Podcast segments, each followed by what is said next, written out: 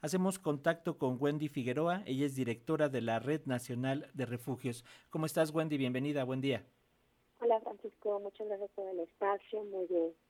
Gracias a ti, Wendy. Por favor, pues luego del aislamiento lo hemos estado viendo y platicando contigo y con otras organizaciones por esta emergencia sanitaria.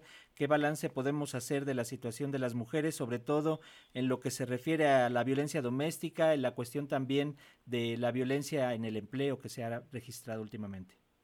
Así es, pues bueno, la pandemia por COVID-19, como sabemos, ha venido a agudizar las brechas de desigualdad y discriminación que viven las mujeres por el simple hecho de haber nacido mujeres extendiéndolo a la población infantil, a las niñas y a los adolescentes. La tendencia de la violencia ha ido a la alza, lamentablemente, tan solo por hablar de este último eh, año. empezamos con un incremento registrado de las violencias contra las mujeres en comparación al año 2021 del 16% de delitos por violación contra las mujeres. También sabemos que, bueno, los feminicidios lamentablemente son el día a día, más de 11 mujeres son asesinadas. en 2022, en enero, pues solamente se investigaron de los 292 asesinatos de mujeres, 75 como feminicidios.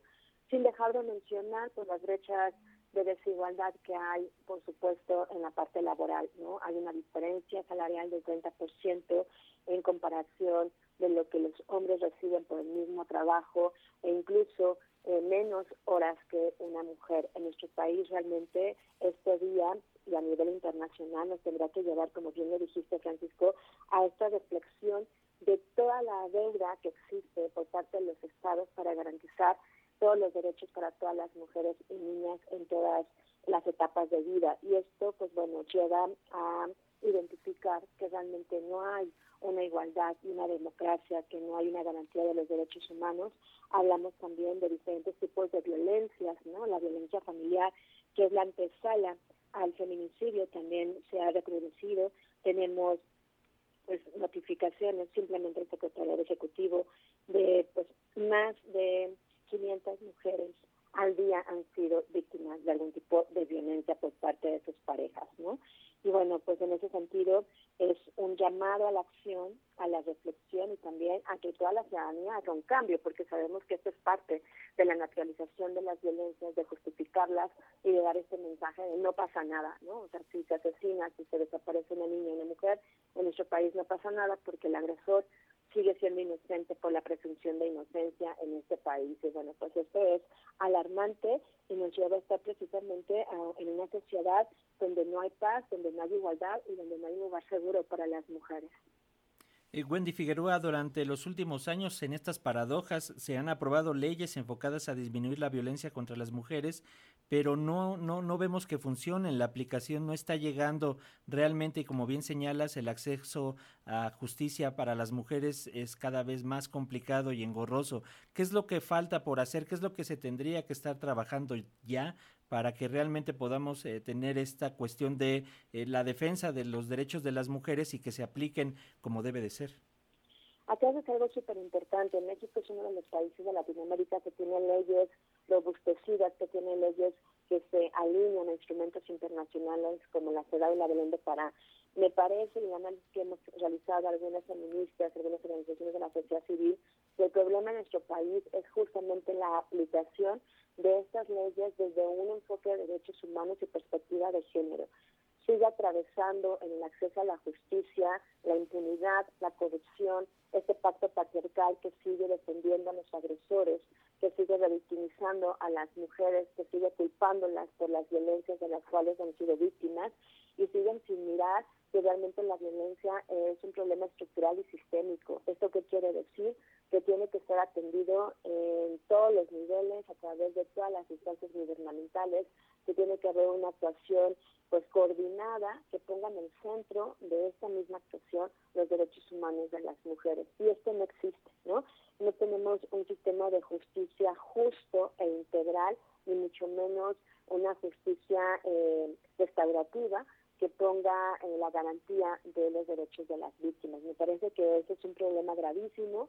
Se ha invertido muchísimo en nuestro país en capacitación, que no solamente es la capacitación, es que las leyes sean exigibles en todo el territorio mexicano y que efectivamente se garantice que no haya más victimizaciones, que no haya estas miradas machistas o esperar que una mujer llegue, como muchas de las mujeres que están en los refugios nos dicen, para tener una orden de protección, para que inicien una denuncia, me quieren ver casi muriendo para que puedan iniciar el proceso. Su primera pregunta es, no está lesionada, la acaban de amenazar. Entonces, bueno, necesitamos entender justo que no hay violencias extremas, Francisco. Eso también me parece importante. Hemos escuchado declaraciones de las autoridades en decirnos que es muy difícil tipificar la violencia familiar hasta ahora se, se tipifica como un delito no grave y sin embargo pues es la antesala de las violencias feminicidas. Es ahí donde tenemos que tomar en cuenta cada una de las señales, violencias emocionales, aquellas que son esas violencias que no se miran, pero que son precisamente los primeros focos para situaciones de feminicidio. Y eso hemos visto que en este gobierno e históricamente en los gobiernos no se ha atendido y se piensa que es algo no grave y esto pues nos lleva a tener estos índices de violencia que está permeada la impunidad y la corrupción. Mientras esto no se sirve de las instituciones gubernamentales seguiremos teniendo estos índices de violencia que no son números, ¿no? que son mujeres, son historias, son vidas que están siendo arrebatadas por esta inoperación que tiene el Estado mexicano para garantizar los derechos de las mujeres.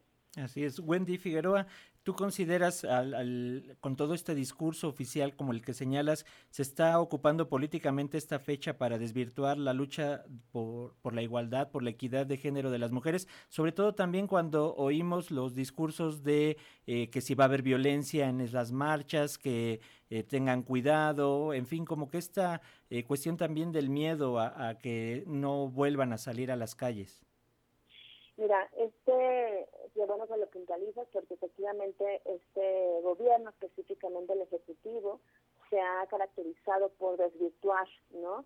Eh, el movimiento feminista, por criminalizarlo, por tener esta parte de la persecución y en ese sentido pues a perder el foco de la exigencia, de la protesta, que además la protesta es un derecho y en ese sentido pues vemos que la respuesta es poner vallas, es poner este bloqueo que eh, refleja totalmente lo que sucede en el país, ¿no? Una verticalidad, un sistema patriarcal que no escucha, que no pone en el centro la problemática, que es, una, es un problema de derechos humanos, de acceso a la justicia, de seguridad integral, y que eh, se desvirtúa hablando solamente de esta parte que sí existe, pero sabemos que también que hay grupos de choque que quieren romper con lo que realmente busca una manifestación feminista, que es alzar la voz, decir ya basta, exigir justicia, igualdad y garantía de todos los derechos humanos.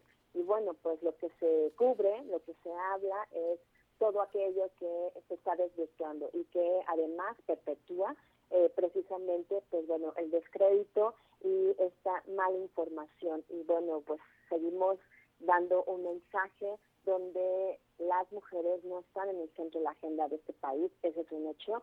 Nos hablan que les interesa la pobreza, que les interesa la igualdad, sin embargo, cuando vemos el presupuesto, que es uno de los eh, indicadores realmente de un país para ver qué tan comprometido está el país en igualdad y en la democracia, pues vemos que nuestro presupuesto carece de perspectiva de género, que si bien hubo un incremento histórico en el anexo 13, que es el que va dirigido a la igualdad, pues está dirigido a programas asistencialistas, ¿no?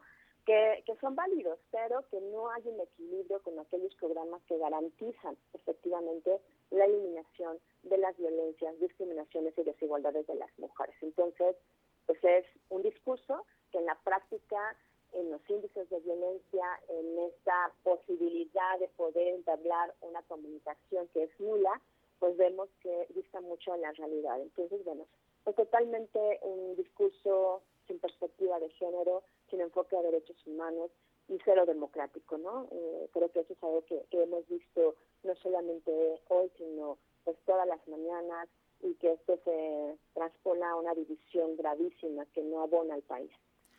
Wendy Figueroa, directora de la Red Nacional de Refugios, muchas gracias por estos minutos para las audiencias de Radio Educación. Continuemos con la reflexión, no solo este 8 de marzo, sino todos los días del año, porque es importante hablar del tema. Gracias, Wendy. Gracias, Francisco. Un abrazo. Igual para ti, gracias.